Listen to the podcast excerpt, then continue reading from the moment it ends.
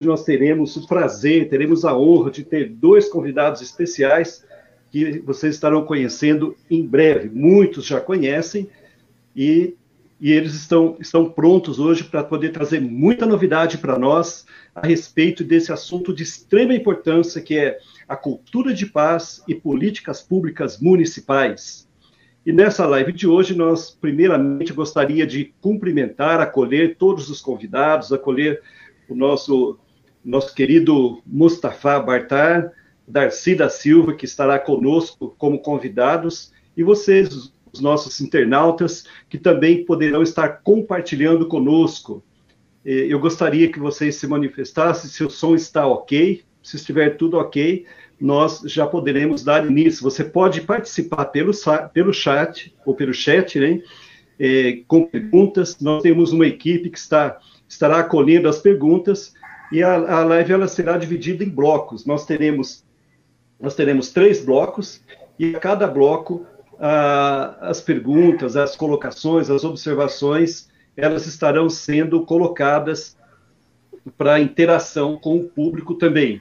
Então você já pode ir escrevendo, mandando sua pergunta, sua observação, e os nossos especialistas, o, o, o Mustafa e a Darcy, estão prontos para poder responder. Eu estarei atuando como moderador, como é, a maioria me, me conhece, né, o nosso, nosso público.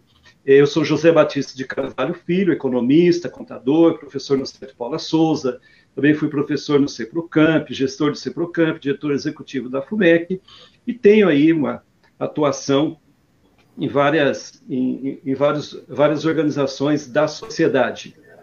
E também quero aproveitar e apresentar os nossos convidados de hoje.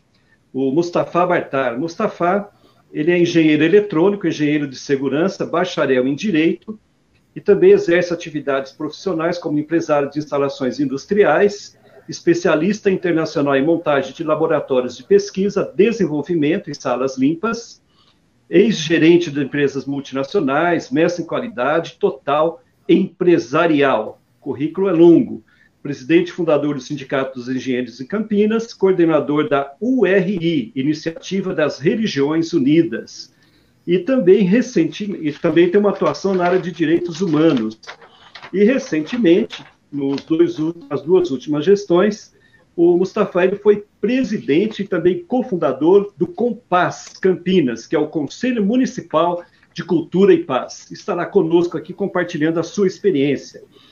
A outra convidada nossa é a Darcy da Silva. A Darcy foi servidora pública por 30 anos e continua na, na ativa agora como aposentada, evidentemente, mas não para nunca. Então, a Darcy ela é nascida em Campinas, graduada em Economia e Administração na PUC Campinas, é palestrante na área de Economia, Assistência Social e Políticas Públicas, servidora inativa da Prefeitura Municipal de Campinas, onde trabalhou por 30 anos, tendo desempenhado função de diretora dos departamentos de Secretaria da Educação, Saúde, Finanças, também diretora da FUMEC, participou na implantação da FUMEC em Campinas e tem sido como, é, secretária municipal também de Trabalho, Cidadania e Assistência Social. Muito bem.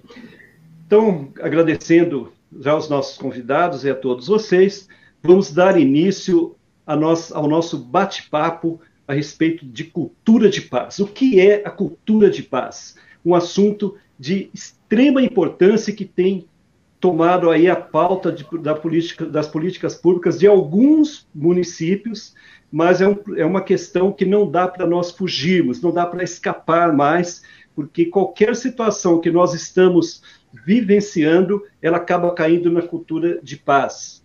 Lembrando que quando nós temos um ambiente de paz, nós conseguimos raciocinar, nós conseguimos desempenhar, conseguimos desenvolver, conseguimos criar. Se nós não tivermos, não tivermos paz interior, é muito difícil conseguir levar para frente qualquer projeto, qualquer ação e qualquer protagonismo.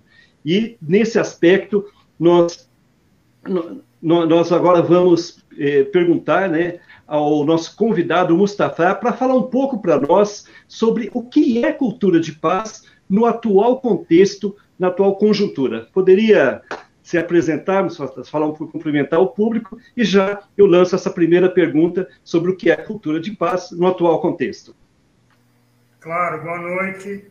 Estão me escutando bem?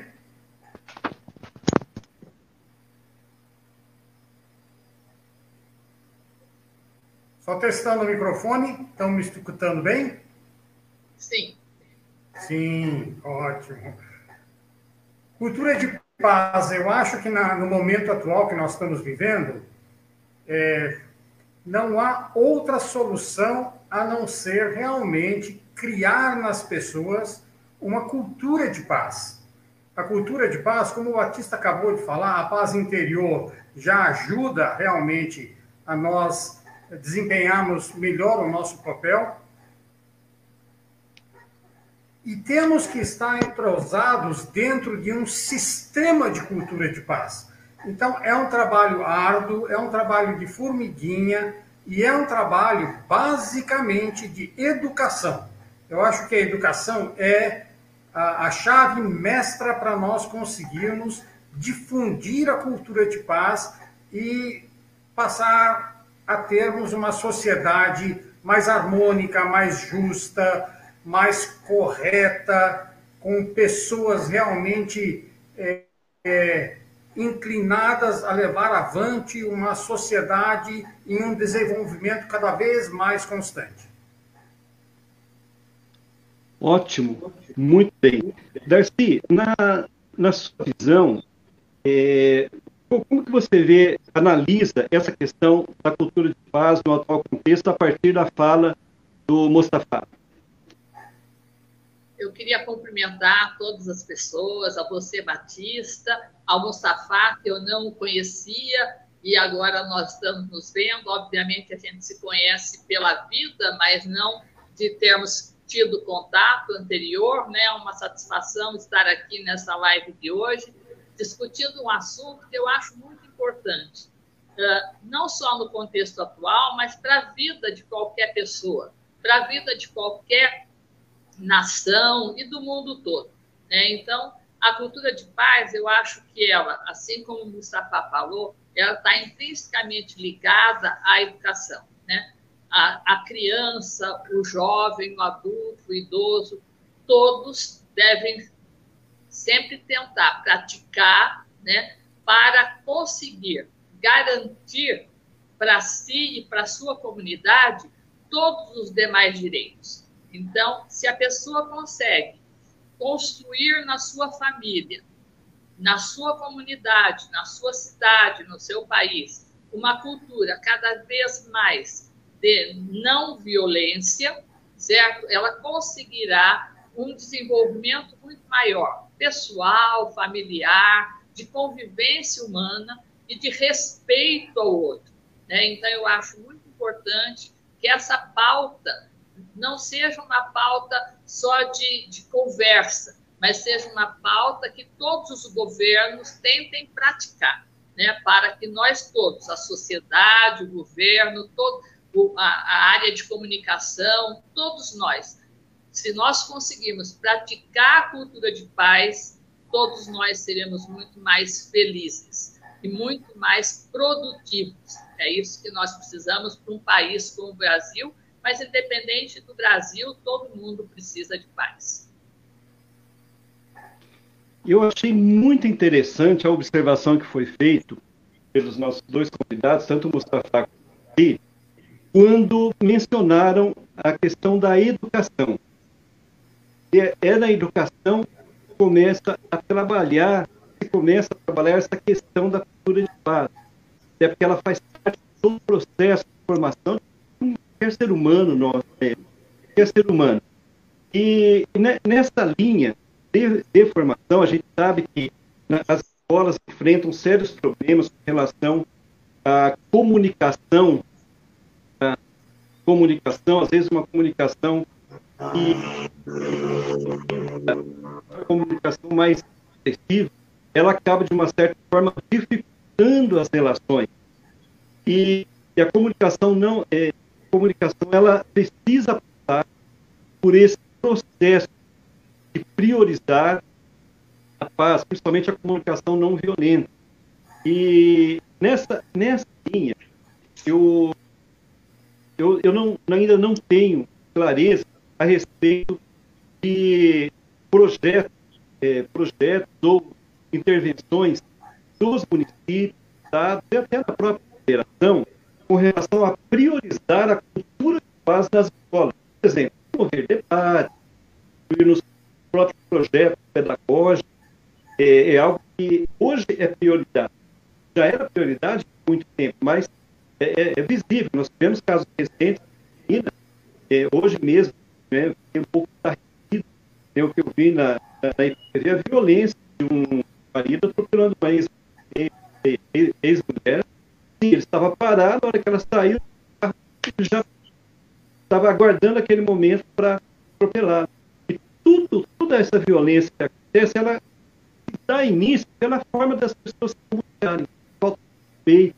Então, a comunicação, não, é, é, comunicação, quando ela vem acompanhada de uma certa agressividade, de uma certa violência, é, a gente não consegue prever o que pode acontecer, ou quais seriam as consequências dessa comunicação é, que inicialmente não, come, não começou com o devido respeito que deveria iniciar.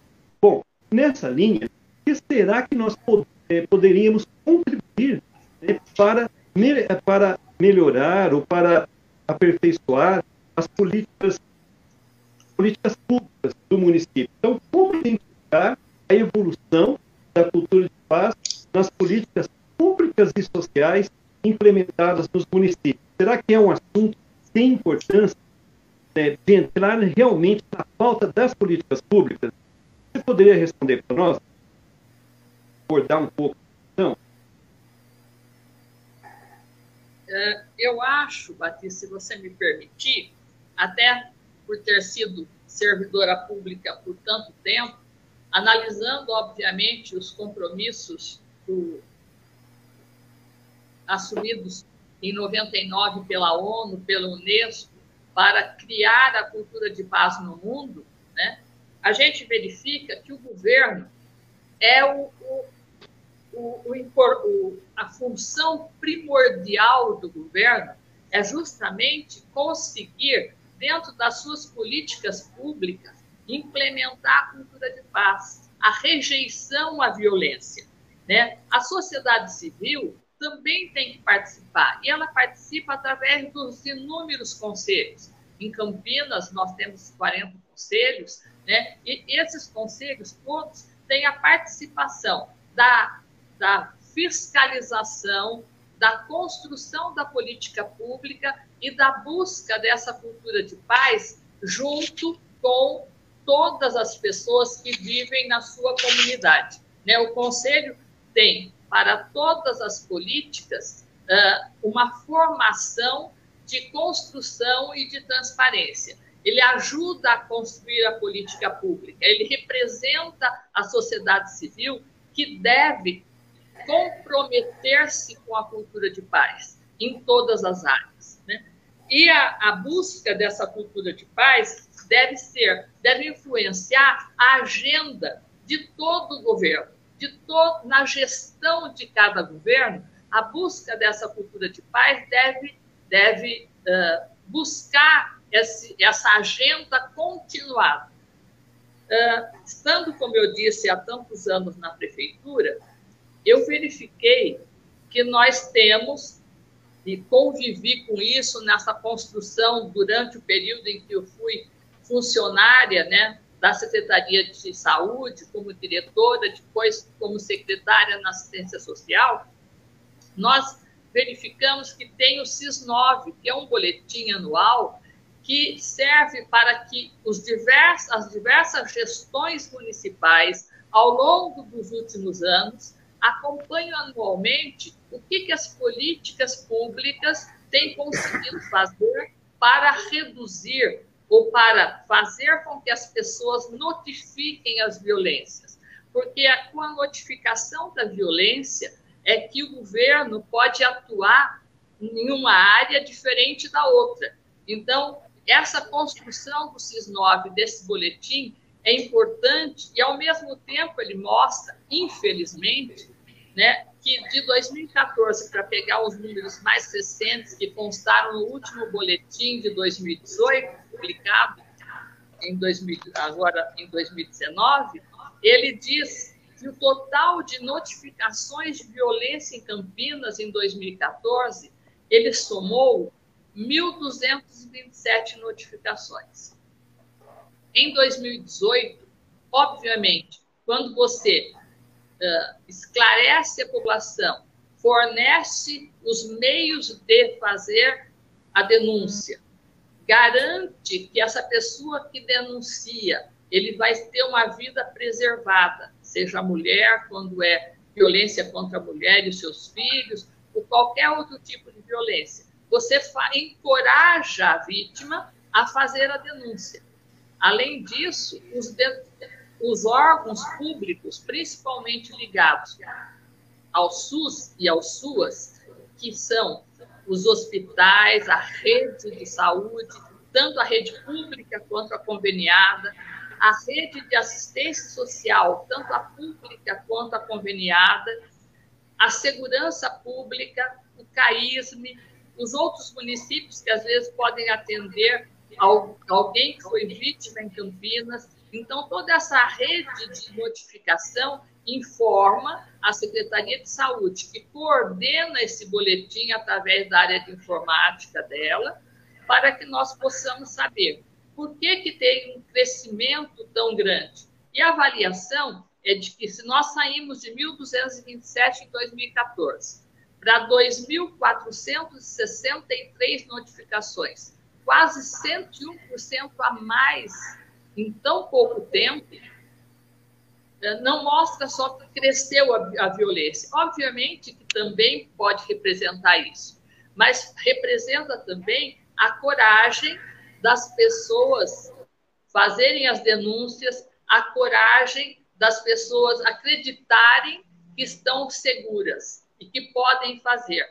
Né? Além da obrigação de todos esses representantes públicos que eu citei, de estarem informando e notificando para que nós, enquanto governo, né, o governo que está naquele momento, possa atuar para ir focando nas várias regiões o que ele pode fazer, qual política pública ele terá que atuar para poder dar conta desse, dessa redução. Né? Eu acho importante, por exemplo, as, as maiores notificações, 49% das notificações de 2018 foram para a área da faixa de de 0 a 19 anos. Então, quase metade dessas notificações foram para essa faixa de ciclo de vida de 0 a 19 anos. O sexo feminino foram 73% das notificações. Violência física, 33%. Tentativa de suicídio, isso tudo em 2018, 18%. Negligência e abandono, 17%. Violência sexual, 17%. Quando a gente vai para a área da mulher, a violência contra a mulher, a gente sai de um total em 2014 de 367 notificações de violência contra a mulher e chega em 2018 com 1.086. Então, é um crescimento muito grande.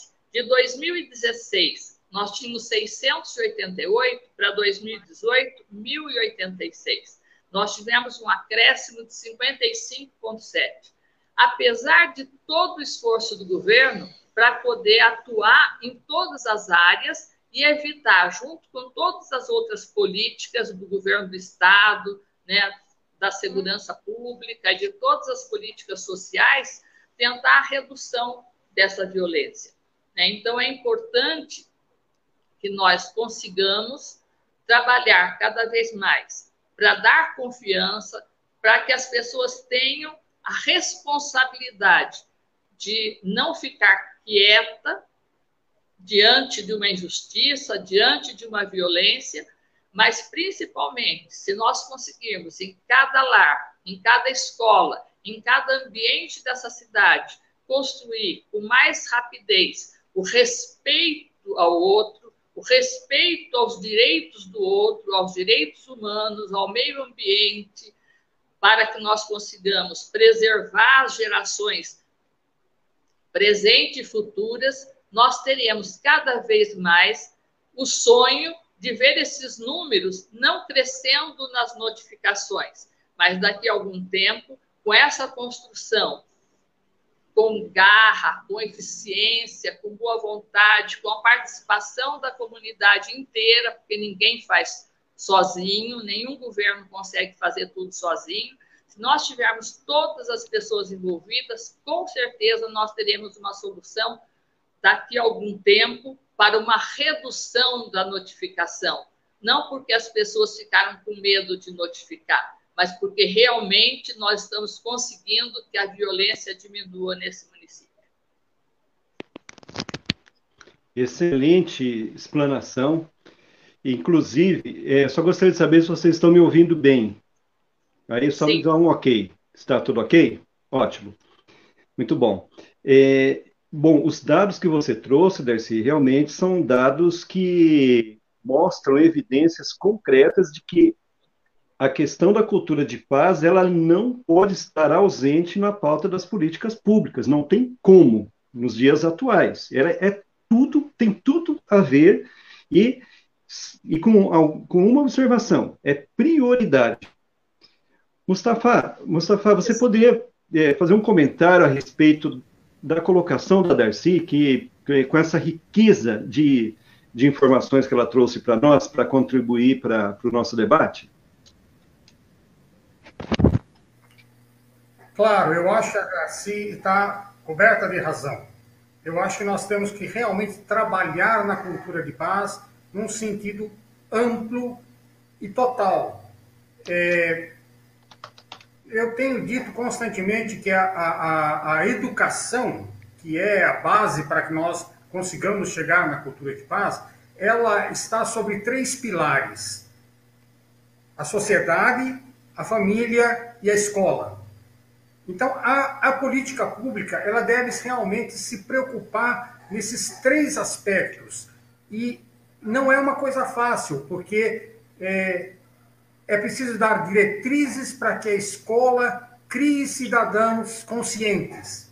É preciso dar estrutura para que uma família possa educar seus filhos de maneira que eles venham a ser pessoas boas, pessoas corretas. E é preciso uma educação no sentido de eh, levar todas as pessoas a um denominador comum. Esse denominador comum, é, ele visa enfatizar e reforçar a execução de uma forma sólida, de uma forma bem estruturada da, da a consecução da paz, a consecução da cultura de paz. Existem diversos fatores que precisam ser, ser levados em conta. É, eu, eu, vou citar alguns deles que vão me vir à cabeça agora. É, é, a unidade do gênero humano, por exemplo. Todos os seres humanos são iguais, todos têm os mesmos direitos. É, uma independente busca da verdade. É, eu vejo pessoas terem opiniões, às vezes, sem, sem base, sem fundamento. É, o estudo é uma coisa imprescindível para que a gente tenha a evolução do ser humano. É, vocês vão me desculpar, mas eu tenho que entrar no campo da religião. Eu sou o coordenador da URI, Iniciativa das Religiões Unidas. E os denominadores comuns entre as religiões, eles são em muito maior número do que os itens em desavença. Os itens em desavença, às vezes, são detalhes os denominadores comuns, que são bondade, caridade, justiça, fé, são comuns a todas as religiões. E a religião deve ser causa de amor e de afeição. A verdadeira religião. A aceitação da, da, da, da religião e da ciência, ela é, não pode ser defasada. As duas são os ramos da mesma árvore do conhecimento. Outros fatores que me vêm à cabeça, por exemplo, que a Darcy falou, por exemplo, do, do problema de. É, é, problema contra as mulheres em geral, né, em todo, todo tipo de agressão, é, é, é eu acho que deve haver, haver uma abolição de preconceitos de qualquer espécie, eliminação de extremos de pobreza e riqueza, e igualdade de direitos e deveres entre, entre os homens e as mulheres. É, realmente eu vou enfatizar isso. Eu acho que a educação, nesses três pilares, são o sustentáculo da, da, da cultura de paz. E aí, uma vez nós evoluirmos na cultura de paz, nós vamos precisar cada vez menos apagar incêndios, cada vez menos fazer denúncias, cada vez menos ter casos graves em que a gente tem que envolver polícia. É, eu acho que nós, nós temos que trabalhar da cultura de paz. É, é, essa é a minha opinião.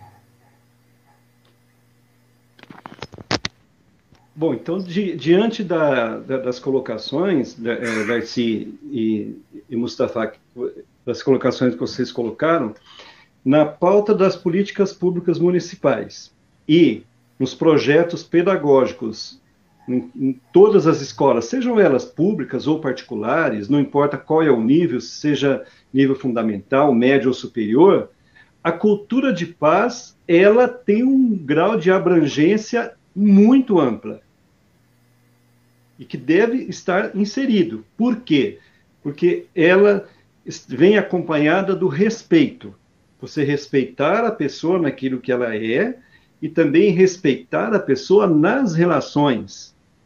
Diante desse contexto, nós, nós podemos chegar a uma, não, não diria conclusão, mas a um denominador comum de que não tem como elaborar projetos de governo, seja no executivo ou no legislativo, sem levar em consideração a questão da cultura de paz e do respeito, porque envolve pessoas, e, e quando envolve pessoas, aí a gente entra lá nos princípios basilares do bem comum e da, da dignidade da pessoa humana, inclusive está dentro dos princípios constitucionais também.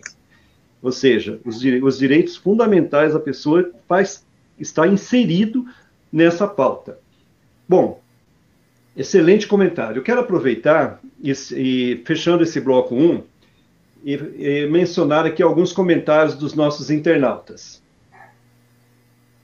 Nós temos aqui a participação da Flávia Guimarães. Parabéns pelo tema. Flávia Guimarães, ela tem uma, um trabalho muito bom na Justiça Restaurativa do município de Campinas, trabalha na Secretaria Municipal de Educação e está colaborando conosco, participando conosco. A professora Verônica Amaro da Rocha, boa noite, ótimo tema. E professora Verônica, também a professora da FUMEC, Carlos Roser, professor do Centro Paula Souza, já lecionou no CEPROCAMP também. Realmente a educação é a base para que tenhamos um país mais justo.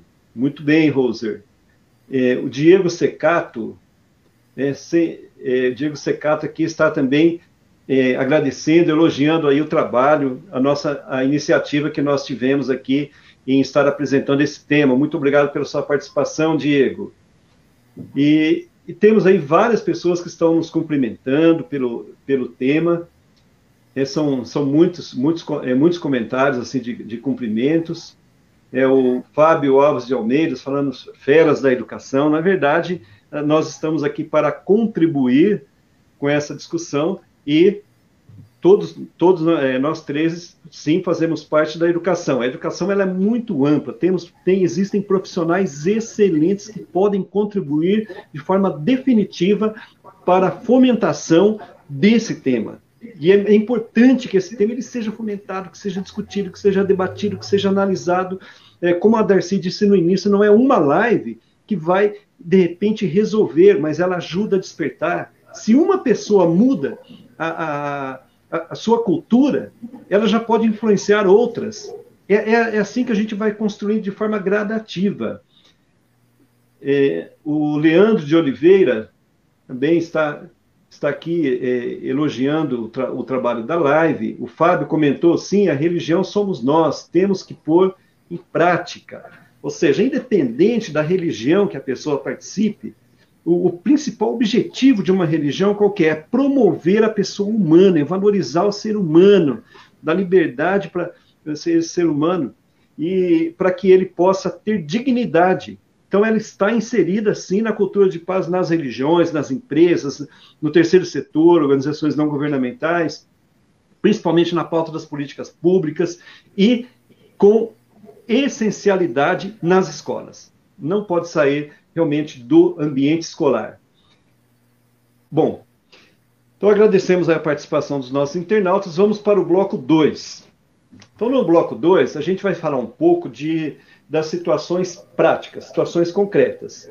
Vamos falar da experiência como, enquanto política pública em Campinas, que o, o Mustafa ele te, vem dar essa contribuição para nós, e a Darcy também já, te, já desenvolveu esse trabalho, não enquanto é, conselheira, mas enquanto secretária, enquanto diretora, ela tem um trabalho muito bom nessa linha. E aí a gente vai abordar um pouco também a respeito do comportamento, como que nós podemos contribuir na promoção da cultura de paz onde nós estamos atuando, seja na empresa, nos grupos sociais, etc. Então essa o bloco 2 ele está abordando essa questão.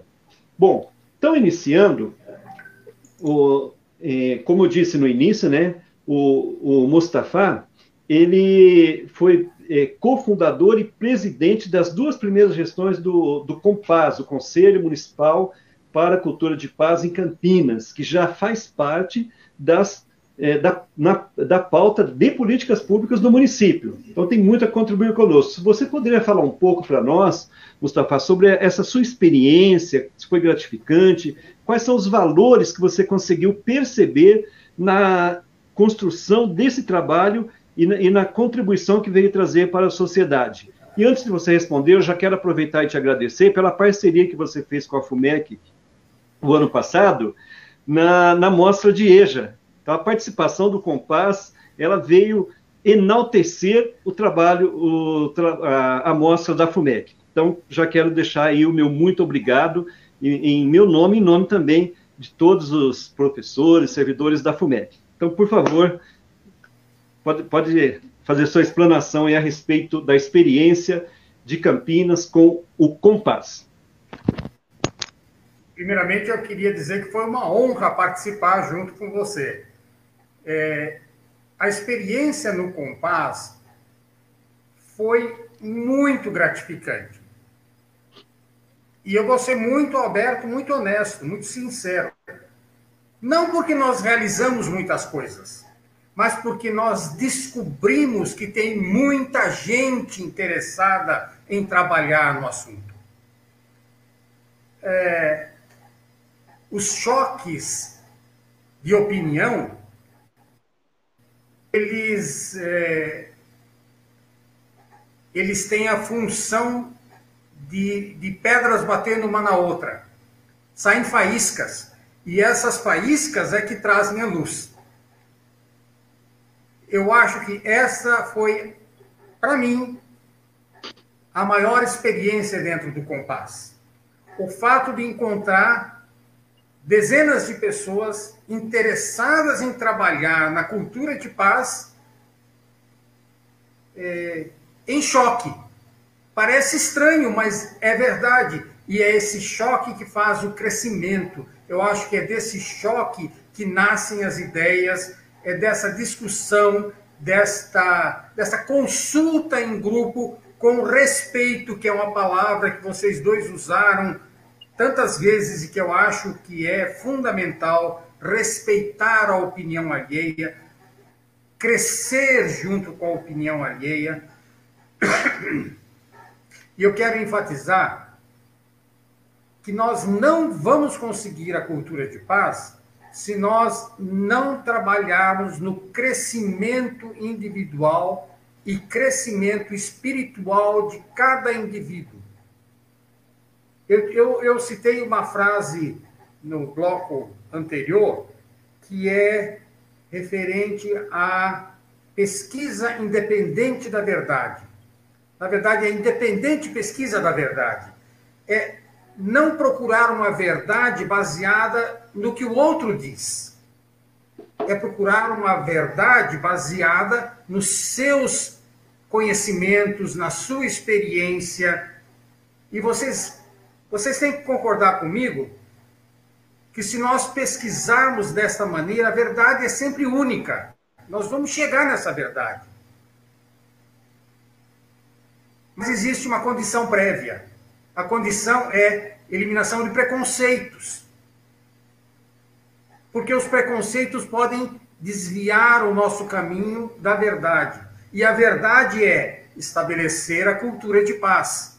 Não pode sair do foco. O foco tem que ser esse: atingir a cultura de paz individualmente e coletivamente. Como é que se atinge individualmente? Atinge-se a cultura de paz individualmente estudando, lendo, conhecendo as opiniões alheias e formando uma opinião sobre esta verdade, que é a cultura de paz.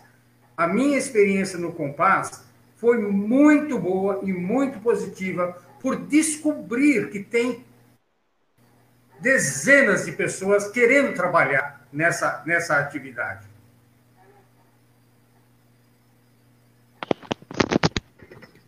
Excelente, excelente explanação. E quem ganha com isso, na verdade, é Campinas.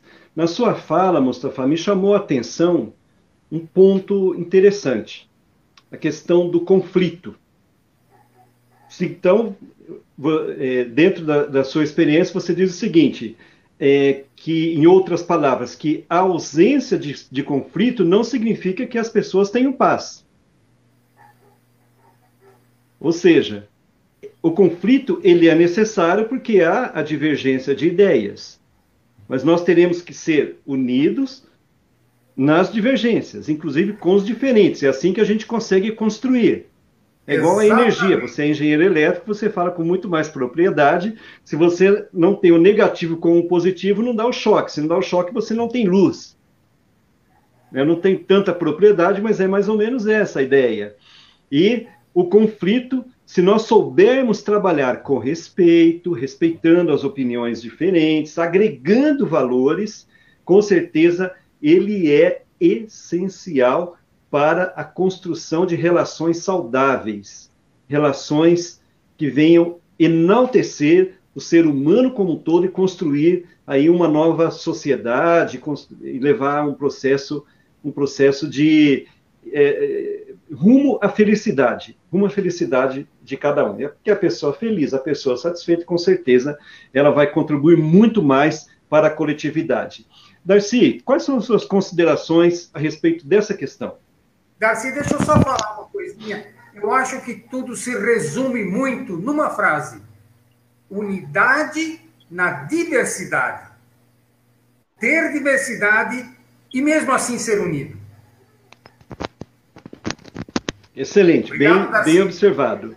Pois não, Darcy, queremos ouvi-la. Não tem problema nenhum. Eu, eu queria dizer o seguinte: quando eu verifiquei a criação do Conselho da cultura de paz em Campinas, eu achei muito importante, até porque, como eu sempre trabalhei né, durante esse meu tempo de prefeitura, nas políticas sociais, todas elas trabalham com inúmeros conselhos. Né? Na saúde, você tem o Conselho da Saúde, mas você tem os conselhos distritais, os conselhos locais.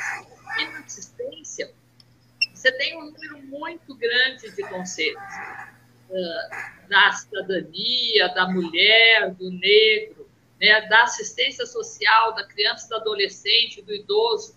Então, você fica uh, ligado a essa participação uh, da sociedade civil como um todo em todas as políticas públicas. Na educação, com o Conselho de Escola, o Conselho das Escolas, o Conselho Municipal de Educação. Né? Então, é muito grande o número de conselhos de participantes em todas as políticas públicas de Campinas. Eu fiquei satisfeita quando vi a criação do Conselho de Paz, just, de Cultura de Paz, justamente por um fato diferenciador. O Conselho do Compás, ele foi criado, apesar de ter uma vida curta ainda, né? ele foi criado em 2017, e eu verifiquei que ele tem oito princípios baseados na Carta e no programa da ONU, da Unesco. Ele tem 17 competências, ele atua em todas as políticas sociais. Eu achei que ele tem um diferencial, porque todos os demais das políticas sociais, estes conselhos atuam na, na, na formação, na criação, na, na busca de soluções para aquela política. O Compás, ele atua em todas as políticas. Ele tem 24 titulares, 12 da sociedade civil e 12 do poder público, que representam quase todas as políticas, todas as políticas sociais e praticamente todas as políticas públicas do município. Então, nós, o Conselho de Paz, o Compás, ele consegue uh, atuar em toda a rede pública de Campinas. Ele consegue ser um órgão que busca a transparência do governo, porque ele pode ser, ele é um órgão paritário, é um órgão que é normativo, mas também ele é deliberativo, também ele é fiscalizador. Então, ele tem uma competência muito grande perante os demais conselhos que atuam cada um na sua política. O Compás passa, ele perpassa por todas as políticas sociais e públicas do município.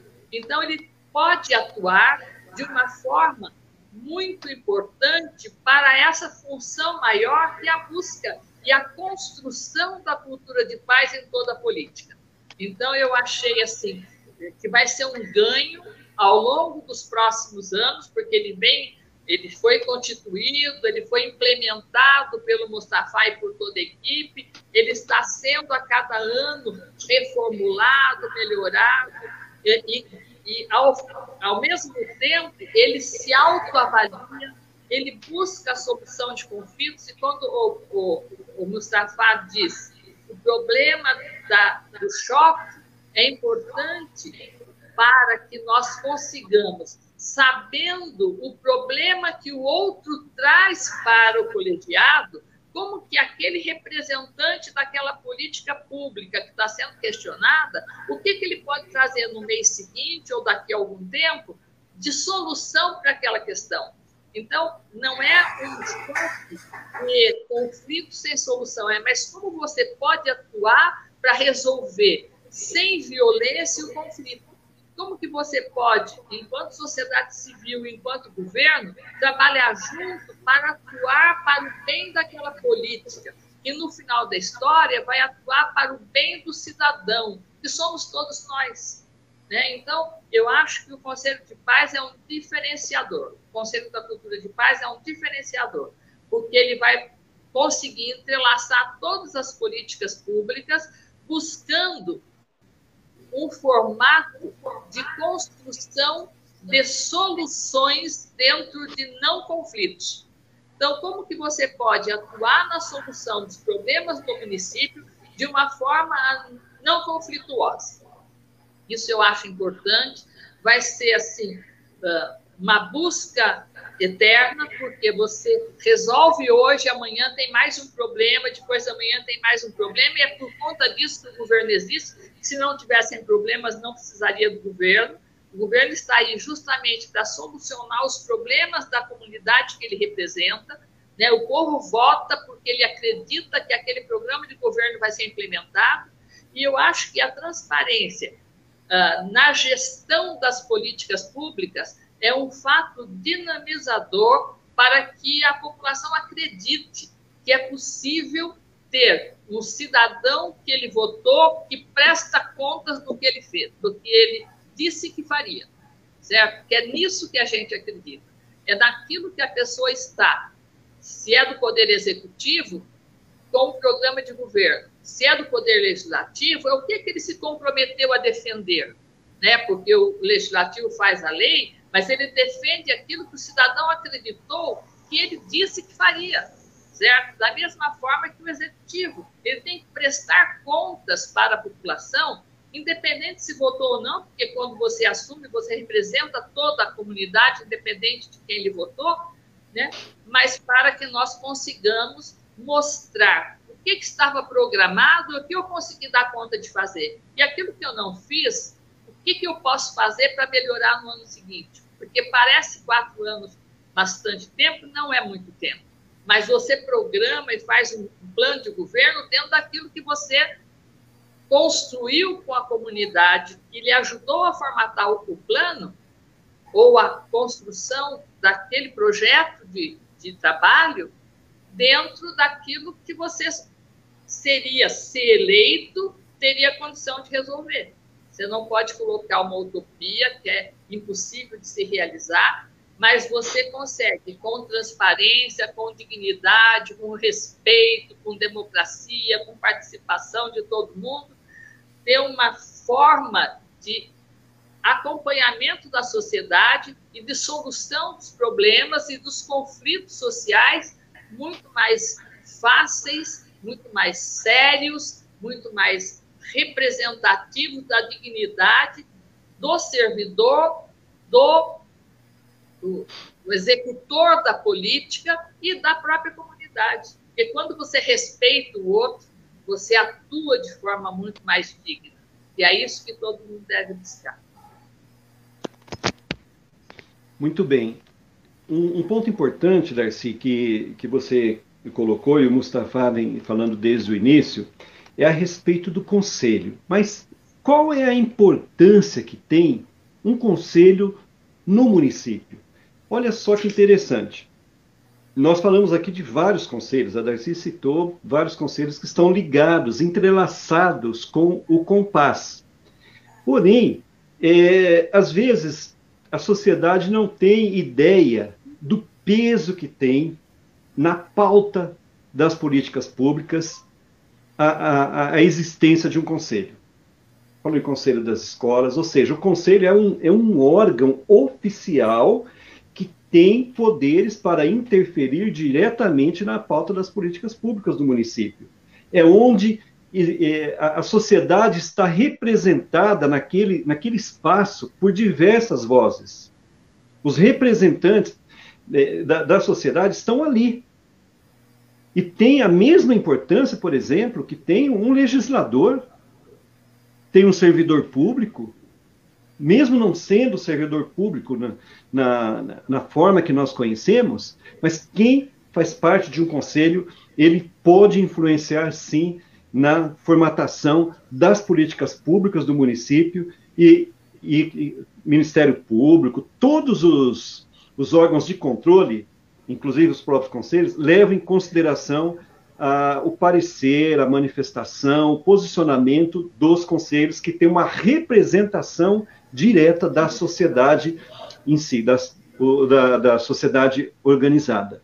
Por isso é muito importante nós acompanharmos o, as manifestações, a, as reuniões, o resultado do que acontece nas reuniões dos diferentes conselhos, seja da educação, saúde, do Conselho de Cultura e Paz, o Conselho de, de, de Assistência, Conselho das Escolas, tem inúmeros, todas as áreas têm um conselho específico e tem as pessoas que o representam. É ali que realmente faz toda a diferença. Eu gostaria de perguntar para você, Darcy, é, para fazer um comentário. Nós já são 19 horas e 50 minutos. Olha só que interessante. Passou muito rápido a nossa, a nossa conversa, o nosso diálogo. É, a respeito do comportamento ou posicionamento pessoal diante dos desafios nos relacionamentos familiares, profissionais, políticos e sociais. Olha só, é, como que a gente vai trabalhar a cultura de paz no, no, meio familiar, no meio profissional, no meio político, no meio social? Exige postura diferente ou é a mesma postura que, que nós podemos adotar, mas adaptando a cada realidade? Eu acho que a paz, Batista, ela é igual em qualquer situação. porque a paz, ela é a guerra, né? Ela, a paz não é o contrário da guerra. A paz é como que você constrói a solução de um conflito de nações, de pessoas, de quaisquer áreas, de família, né? Então, você atua na sua família, na sua casa, você atua na sua empresa, no serviço público, na sua comunidade, do mesmo formato.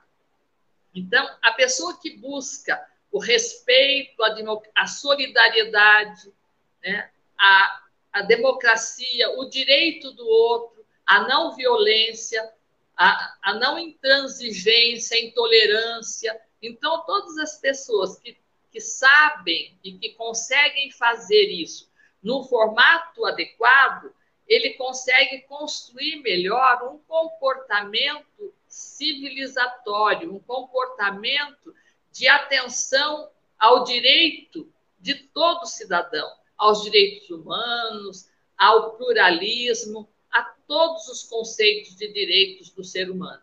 Então, não importa em qual situação ele esteja, importa que ele tenha sempre a construção de uma cultura onde o outro tem que ser ouvido. Sempre nós teremos uma forma muito mais equilibrada, uma forma muito mais satisfatória de darmos conta desse problema.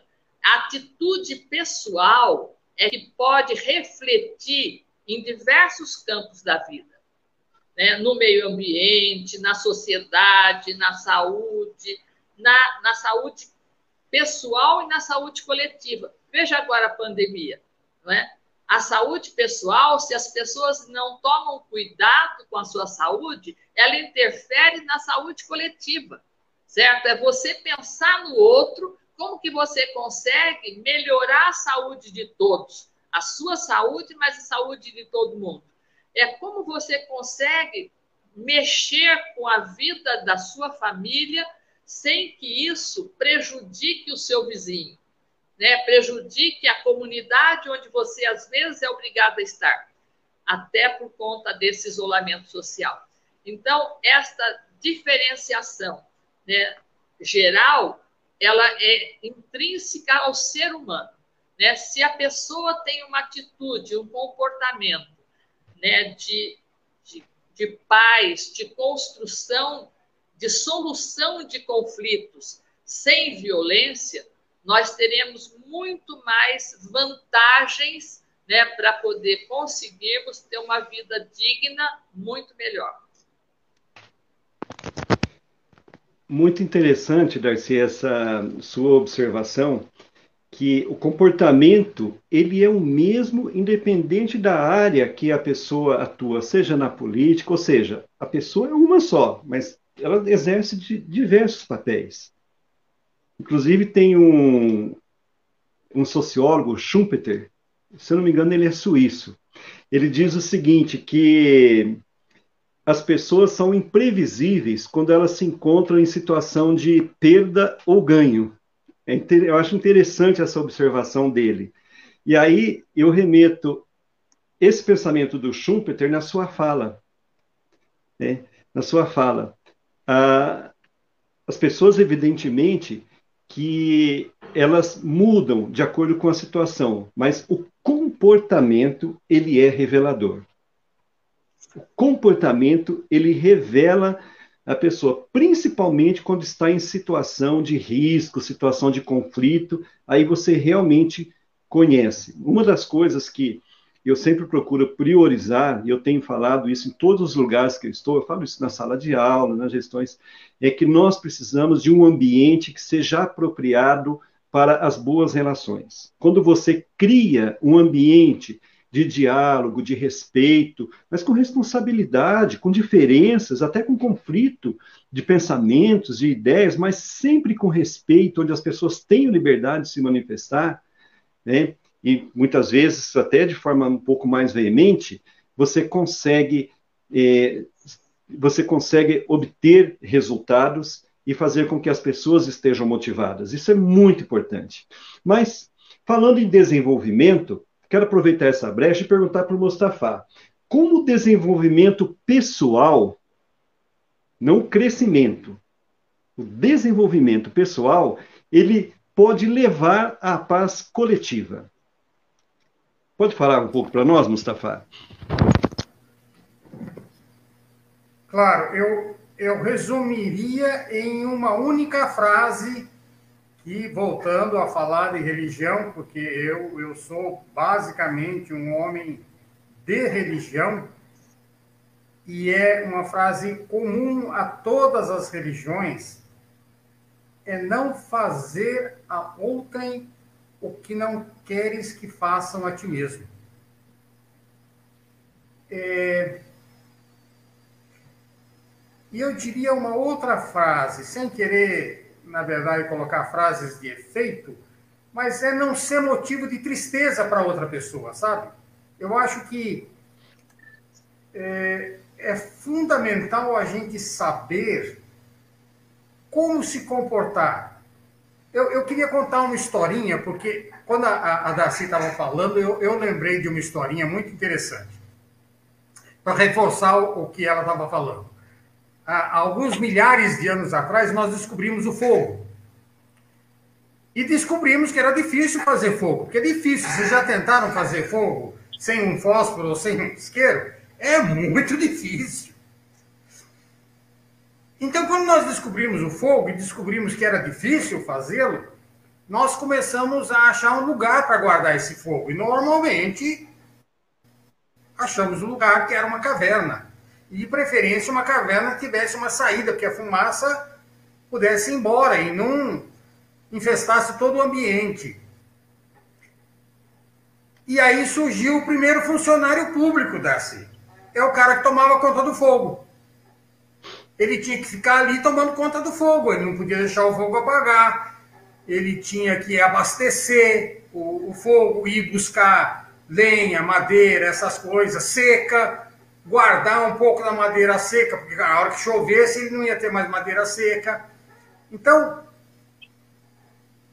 iniciamos bem lá atrás esse sentido de conviver com outros seres humanos e de servir aos outros seres humanos. E ao mesmo tempo, nessa, nessa dentro desta, desta caverna, tinha gente que conseguia caçar e tinha gente que não conseguia caçar. Tinha gente que conseguia buscar os alimentos, porque nós ainda não éramos agricultores, nós éramos catadores, né? Pegávamos o que achávamos e, e, e, e tinha gente que achava, tinha gente que não achava. Então, o que achava tinha que ser repartido, o que caçava tinha que ser repartido. Esse sentido de convivência, de harmonia, de união. Eu acho que, infelizmente, foi perdido no decorrer dos tempos e nós começamos a, a, a ter conflitos entre as pessoas e começamos a achar que o mais forte é o que manda, o mais poderoso é aquele que tem o domínio das coisas. E graças a Deus, essa pandemia está nos mostrando que não é bem assim. Morre quem tem dinheiro e morre quem não tem também. Do mesmo modo, aquele oxigênio que a camarada precisa respirar é comum ao pobre e é comum ao rico.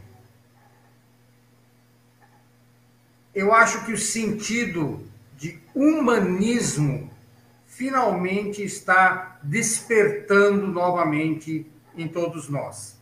E eu espero que esse sentido de humanismo seja alimentado por um crescimento individual, que é isso que, que você perguntou, Batista. Eu, eu acho que o crescimento individual é fundamental para que a gente tenha e chegue numa cultura de paz. Muito bem, Mustafa, excelente contribuição. Essa, a, inclusive a Marilza Aparecida Camelo, ela falou que concorda plenamente a respeito do conhecimento e desenvolvimento pessoal na formatação da, da, do, da, da, na formação das pessoas, né, no, nessa questão aí da, da cultura de paz. E, e ela faz uma observação, né, a Marilza, é, a respeito da, cita a Darcy aqui, né, conhecimento de 360 graus. Muito bom, Marilza. Né? É, muito obrigado aí pela, pela menção. A uma diretora da FUMEC, a Josiane, ela coloca uma observação importante aqui que resume tudo que nós estamos falando, a questão da empatia. A empatia é fantástica né, para a gente exercer a empatia, ou seja, o que, que é a empatia, na verdade, quando a gente fala de cultura de paz? É quando você vai se dirigir a outra pessoa, coloque-se no lugar dela. O que você gostaria de ouvir? O que você gostaria de ouvir, fala para ela. E aí a gente consegue ter liga. Muito obrigado pela sua contribuição, Josiane. Obrigado, Marilda, Marilza, pela sua contribuição também. E nós aqui encerramos o segundo bloco. Eu gostaria de pedir para vocês, se vocês nos autorizam a seguir aí uns 10, 15 minutinhos no máximo para a gente entrar no terceiro bloco já com as considerações finais. Pode ser, Darcy? Pode ser. Pode ser, Mustafa? Então, e, e convido vocês também, os internautas, 10, 15 minutinhos no máximo, nós já estamos encerrando a nossa live e partindo para as considerações finais. Eu quero agradecer também a, a participação da Flávia Guimarães, a Giovana Alves, Giovana foi, foi, secretária da Darcy, trabalhou é, comigo também, então Giovana está presente aí, com, né, muito obrigado. A Verônica Amara da Rocha, professora Verônica, Ellen Bilassa, o Carlos Roser, Esther Costa de Oliveira, professora Esther, o Jânio. Ô, Jânio, muito obrigado pela sua participação. O Jânio trabalhou muito tempo na Câmara Municipal de Campinas, que se aposentou lá, né, Jânio? A Rosana Montes Souza também está, está nos acompanhando. Fábio Alves de Almeida, obrigado, Fábio. Como é que está seu filhinho novo, Fábio? Muito bom. O Leandro, Leandro, amigo nosso de muito tempo, atualmente está como diretor da FUNEC a Naomi, a Naomi, uma servidora de garra, muita luta, muito obrigado, a Naomi, a Vanusa, lá do Seprocamp, a professora Noêmia, a professora Noêmia, especialista em metodologias ativas, tem, tem divulgado aí o, o seu trabalho, Noêmia de Carvalho Garrido, também professora da FUMEC, o Rogério Coelho está presente, Rogério, engenheiro Rogério, advogado, muito obrigado pela sua participação, Diego Secato, ô Diego, prazer estar nos acompanhando aqui. E também a professora Josenilda, professora Josenilda Matos Lima Silva, professora da FUMEC, se aposentou, mas continua na ativa a todo vapor no Estado. O professor não para nunca, né? Não para nunca. Então, são todas pessoas que estão interessadíssimas no assunto da cultura de paz e que estão conosco aí do início até, até o final, sem, sem recuar. Isso é muito, muito bom mesmo. O professor Carlos Ozer disse aqui como superar fatores externos na implantação da política de paz, tais como algumas mídias e ideologias contrárias a esse tema. Então, é realmente é tudo isso que nós estamos abordando aqui, é a forma, é o jeito, é o respeito né, que, que, que vai nos ajudar a contribuir nesse processo, é o respeito ao pensar diferente. Bom, então, já é, indo para a nossa parte das considerações finais, nós tínhamos aqui um. É muito importante reforçar que todo o alicerce para o estabelecimento da cultura de paz na sociedade, ele começa, sim, na, na família, mas ele tem necessariamente a continuidade na escola. Se a família e a escola trabalharem essa base de formatação na cultura de paz, e a, a, as religiões também trabalharem a cultura de paz, e as organizações, tanto o primeiro setor, que é o Estado, o segundo setor, que é o setor privado, o terceiro setor, priorizarem a cultura de paz na, na, na su, nas suas pautas, nós não temos a menor dúvida que a gente vai ter uma sociedade mais leve, uma sociedade que seja mais é, solidária com com, com as pessoas. E aí isso melhora para todos, porque quando nós ajudamos alguém a melhorar a sua condição de vida, nós estamos ajudando o coletivo e automaticamente nós também seremos beneficiários desse processo. E eu acredito que ninguém veio ao mundo, ah, eu vou, eu fui, eu, eu vivo para ser infeliz. Não, eu quero ser infeliz. Eu, quero, eu acredito que não. As pessoas que muitas vezes exercem a violência, eh, elas não sei qual, quais são as razões, deve, tem alguma razão, mas eu imagino que elas queiram a paz, que elas, o desejo no fundo do coração, no fundo da alma, é ter a paz, porque quem tem paz consegue ir muito longe, consegue fazer coisas assim jamais imaginadas em benefício de uma sociedade mais justa, mais solidária e a felicidade das pessoas. Bom, gente, já falei demais, e aí gostaria de pedir para Darcy fazer as suas considerações finais e, na sequência, o Mustafa. E já aproveitando, Darcy, agradecendo muito a sua participação aqui, que foi riquíssima nesse, né, nesse bate-papo que nós tivemos. E, e, você também, Mustafa. Então, nós tivemos hoje, assim, dois, dois ícones da cultura de paz aqui no nosso, no, na nossa live. Então, por favor, Darcy. Eu queria agradecer, Batista, essa oportunidade né, da gente poder contribuir para a discussão de, de um assunto que sempre estará na pauta, né, independente do tempo, e que, quando você diz, o Mustafa diz, que a educação tem que estar sempre em primeiro lugar, isso também estava previsto lá na construção do Programa de Cultura de Paz da ONU né, colocando a educação como o grande instrumento para a construção dessa cultura. Lá em 99, eles também diziam isso. Nós temos que também erradicar a pobreza, né, erradicar o analfabetismo, porque quando você tem uma criança que desde a primeira infância a escola como grande instrumentadora dessa cultura de paz, ela consegue botar na cabeça daquela criança da primeira infância, com tão tenra idade, de que ela tem que se colocar no lugar do outro, de que ela não pode responder à violência com violência, de que ela tem que respeitar o outro como ela gostaria que fosse respeitada, de que ela tem que construir para dentro da escola, para dentro da sua casa, uma forma de não conflito, né, nós teremos um cidadão muito, muito melhor. E esse cidadão melhor vai contribuir cada vez mais para uma cidade, uma comunidade muito melhor. A educação em qualquer fase. Isso eu verifiquei quando fui diretora da FUMEC, que as pessoas, é, jovem, adulto, idoso, que precisam ser alfabetizadas, ou porque não sabem não, nunca estiveram na escola ou ainda não concluíram o ensino fundamental 1, que é do primeiro ao quinto ano. Ou precisam de reforço por conta do, do analfabetismo funcional, que é para ganhar mais qualidade de, de evolução nas suas competências de português, de matemática, de entendimento da vida, para poder acessar o mercado de trabalho que lhe permita mudar e se desenvolver. Né? Todo esse cidadão, desde a criança, principalmente o jovem, o adulto, o idoso, ele, quando ele consegue sair da forma passiva de ver a realidade do seu entorno, ele consegue, pela educação, ser crítico e participativo. Quando ele não sabe ler, não sabe escrever, ele não tem opinião a não ser daquilo que ele acompanha da realidade, mas ele não tem formação que lhe permita participar, ele não tem formação que lhe permita mais atividade na contribuição para o seu município. Então, a educação, em qualquer estágio da vida, é muito necessária. Se a pessoa já tem uma escolaridade maior, ela pode melhorar essa sua participação na comunidade com um estudo complementar.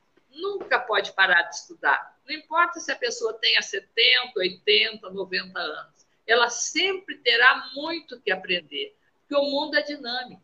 Veja só nessa pandemia o quanto que a tecnologia está ajudando. Né? E todos nós temos que nos, nos atualizar para usar a ferramenta tecnológica. Então, nunca vai ser possível parar de estudar, parar de se atualizar. E é por isso que a educação sempre terá um grande destaque, não só para erradicar a pobreza, para melhorar a qualidade de vida das pessoas, para a construção de uma política de paz duradoura, para que as pessoas sejam felizes, porque elas conseguem obter, além do seu sustento, a participação na sua comunidade para construir, ajudar a construir um mundo melhor. É isso que a gente acha, é isso que eu luto, é isso que eu acredito e é isso que eu acho que todos nós, campineiros, brasileiros, devemos torcer para que nós consigamos implantar no nosso espaço, no espaço do nosso redor e cada vez criar uma cultura muito maior de tranquilidade e de felicidade. Que a pessoa feliz, ela produz muito mais. E é isso que todos nós precisamos: produzir mais, ser mais feliz e, com isso, ter uma vida muito melhor, uma vida muito mais digna. É isso que nós, como seres humanos, precisamos, o planeta precisa, porque uma pessoa escolarizada, uma pessoa instruída, ela consegue preservar muito mais e nós teremos gerações futuras com muito mais decência né, e tranquilidade para conviver nesse mundo tão poluído. Com a ajuda de todos nós e das próximas gerações, tudo isso pode mudar. Eu quero agradecer novamente essa participação, agradecer ao Mustafa por esse papo importante que nós tivemos aqui, o Batista, e torcer para que todo mundo que participou dessa live leve este, esse nossa fala né, para dentro do seu espaço de trabalho, para dentro da sua casa, para dentro da sua comunidade, para que a gente consiga juntos divulgarmos mais ainda e conseguirmos que qualquer governo consiga fazer muito melhor se todos nós soubermos cobrar, soubermos trabalhar e soubermos participar com mais boa vontade.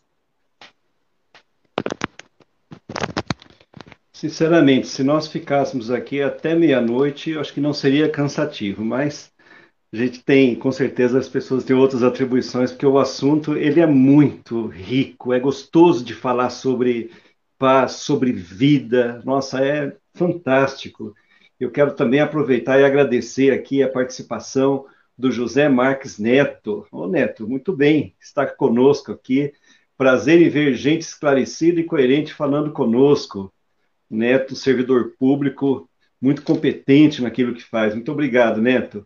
A Selma Cavalcante. A Selma Cavalcante é minha prima. Nossa, Selma, é um prazer enorme ter você aqui. Você também é professora, professora atuante e eu fico muito feliz em, em saber que você está nos acompanhando. A Selma foi muito interessante. Ser muito interessante dela tem um peso enorme, porque a Selma é uma pessoa extremamente atuante e participativa. Muito obrigado, Selma. Então, agora, meu amigo Mustafa, suas considerações finais.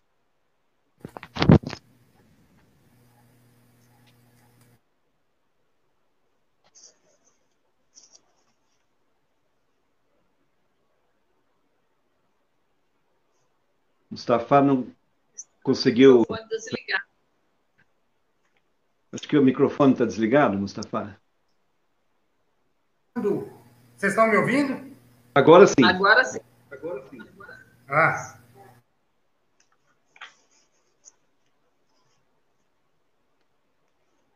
Desligou o microfone novamente. Aí, ligou, né? Agora voltou. Voltou.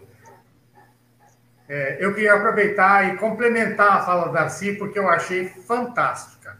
Eu acho que, é, ao contrário do que alguns pensam, que o ser humano é um ser bélico por natureza, eu acho que é exatamente o contrário. O ser humano é um ser bondoso e amoroso por natureza. Ele foi criado para ser um ser do bem e não do mal. E eu acho que todos os seres humanos, todas as pessoas foram criadas realmente para levar avante uma civilização em constante progresso. Para que isso aconteça, muita, é, muito trabalho deve ser feito, porque vamos e venhamos, ninguém consegue pensar em cultura de paz se tiver com fome. Então, a abolição, por exemplo, dos extremos de pobreza e riqueza é um fator fundamental para que a gente consiga fazer com que esse, esse ser humano, essa pessoa, consiga contribuir para a sociedade. Muitos outros fatores são necessários, mas todos eles estão baseados na educação. E eu queria voltar lá no início da minha fala. A educação, ela tem três alicerces. É a sociedade, o grupo social no qual a pessoa está inserida, a escola, fundamental para a formação do caráter de um indivíduo, e a família, que tem que transmitir os valores com que esta pessoa vai trabalhar, vai viver, vai conviver com os demais e vai conviver com a sociedade e ser útil para a sua pátria e para o mundo e para os seus vizinhos e para os seus familiares e para a educação dos seus próprios filhos. E assim, formando um círculo vicioso positivo, nós vamos conseguir em duas ou três gerações ter uma sociedade e um mundo realmente bom e fácil de viver. Eu realmente tenho fé de que cada um de nós, com a educação, vai se tornar uma lâmpada que brilha com as virtudes do mundo da humanidade. Tenho certeza disso. Batista, você me permite não, uma interferência? Só, agora eu vou interferir no seu, na sua fala, o Mustafa, para trocarmos a oportunidade. Mas já que você falou de beligerância, né, do problema bélico que todo mundo trata hoje, eu me lembrei que amanhã faz alguns anos, 19 anos, da morte do Toninho. E nós não, do ex do prefeito Toninho, nós não temos ainda hoje quem mandou matar amanhã, faz 19 anos, nós não sabemos quem mandou matar o Toninho, não sabemos quem mandou matar Celso Daniel, foi preso aquele cidadão, infelizmente foi, foi dito que foi ele, mas não tem tantas provas assim, do, do prefeito Celso Daniel, na mesma época do Toninho, da Marielle Franco, e de quem mandou matar não conseguiu, mas também quiseram matar o Bolsonaro, Aurélio Bispo, com certeza, com tantos celulares e com tantos advogados, também deve ter por trás alguém que mandou, que queria matá-lo. Então, toda essa violência, né? Quem sabe um dia nós possamos não só ter esclarecido, mas termos uma vida diferente dessa que nós vivemos nessas últimas décadas, né? nessas últimas duas décadas. Eu espero, acredito e confio que a gente consiga ser esclarecido, muito mais força nós teremos para poder, quando você conhece, né, você sabe, você atua e você qualifica. É isso que eu espero, que tudo isso um dia seja explicado e que esse dia não seja muito longe. Porque 19 anos do Toninho, certo? Mais todas essas outras até o Bolsonaro, são situações que só aviltam a nossa dignidade, como ser humano e como cidadão. Desculpa, muito, Batista, Muito boa a sua intervenção, Darcy. Desculpa.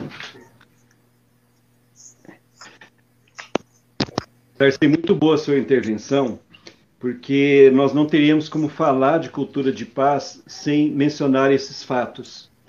É que, infelizmente, é, as pessoas acabam colocando a ideologia acima da pessoa humana, acabam colocando a ideologia acima da vida, da valorização da vida. E são situações que ficam realmente no ar e que é, a gente leva, nos, nos leva a uma reflexão maior ainda sobre a promoção da cultura de paz nesses três alicerces que o Mostafa colocou, que são os grupos, a família, os grupos sociais e as escolas, a educação. São os três ambientes onde a gente deve estimular, promover, levar e fazer com que a cultura de paz realmente ela seja viva, seja um, um verdadeiro um, um verdadeiro embrião na, na, nas pessoas que ainda não perceberam isso, que não perceberam a importância que tem a, a cultura de paz, o respeito e a, e a vida das pessoas. porque matar alguém por uma questão política, por uma questão de interesse, realmente é muito triste. É muito triste para a humanidade. Não, não deveria ser assim. Ser violento com alguém que pensa diferente, com alguém que, que está querendo fazer o bem, para que isso? Para que isso? Não há necessidade. Nós, nosso tempo aqui é, é curto. Nós somos passageiros. Então, o tempo que nós estamos aqui, deveríamos aproveitar para o bem, para promover as pessoas, para promover a vida. Ideologia não vai resolver nada o dia que nós é, formos. Resolver para quê? Então, aproveitar melhor, deixar algo de bom.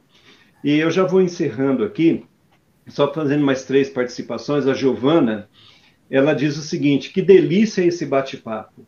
Muito bom ter a oportunidade de escutar e aprender com pessoas tão incríveis. A Giovana é sempre motivada, alegre e expressa toda essa alegria, essa motivação nas palavras também. Giovana, lembrando que o sorriso também é, é a primeira ação para levar a paz, é, disse Madre Teresa de Calcutá. Então você foi nessa linha certeira. A Esther é, Costa de Oliveira Dias, a professora Esther, é, parabéns a todos pelas palavras. Falar sobre cultura de paz e políticas públicas envolve dotar sujeitos para os princípios de respeito uns pelos outros, justiça e democracia. Que palavras lindas, Esther. Muito obrigado pela sua participação. Encerrando aqui na, com a participação dos nossos internautas, a Maria Barbosa diz o seguinte: parabéns por trazerem esse tema para discussão. É, Mustafa, parabéns pela sua contribuição. Companheiro do Compás. Opa, é uma companheira do Compás, Mustafa. Que, que, que maravilha. Muito obrigado, Maria Barbosa, pela sua participação. E ela complementa parabéns a todos os participantes. Gente, eu não tenho palavras para agradecer você, Darcy, para agradecer você, Mustafa, pela riqueza de conhecimento, de experiência de vida, de contribuição que vocês eh, nos proporcionaram nesta noite e também ao carinho que nós recebemos de todos os internautas que nos acompanharam nessa live. Foi uma conversa amigável, alegre, feliz, uma conversa assim de produtiva, é, super leve e contributiva para o nosso crescimento pessoal e coletivo. E para resumir, eu quero só encerrar fazendo algumas citações de algumas notoriedades a respeito do que nós tratamos aqui nessa noite. A Virginia Woolf diz o seguinte: é, não se acha paz evitando a vida. Foi um assunto que nós abordamos. A Albert Einstein: a paz não pode ser mantida à força, somente pode ser atingida pelo entendimento, pelo diálogo. É, Marvin Gaye: se você não consegue encontrar a paz dentro de si mesmo, você nunca consegue encontrar a paz em outro lugar. Se você não consegue encontrar a paz dentro de si mesmo, você nunca consegue encontrar a paz em outro lugar. Aí o Mustafa entrou na questão da, da, da, da religião, do, da reflexão pessoal também, né? Mahatma Gandhi, não teria como falar de paz sem citar o Gandhi, né? Dentre as muitas os muitos pensamentos dele, ele diz o seguinte: olha só que interessante. O fraco jamais perdoa. O perdão é uma das características do forte. Olha só o que Gandhi disse: o fraco jamais perdoa. O perdão é uma das características do forte. É uma contribuição fantástica para todos nós, principalmente na, nos momentos em que nós estamos assim muito é, com muita animosidade parar um pouco para refletir né, e ser um pouco mais forte.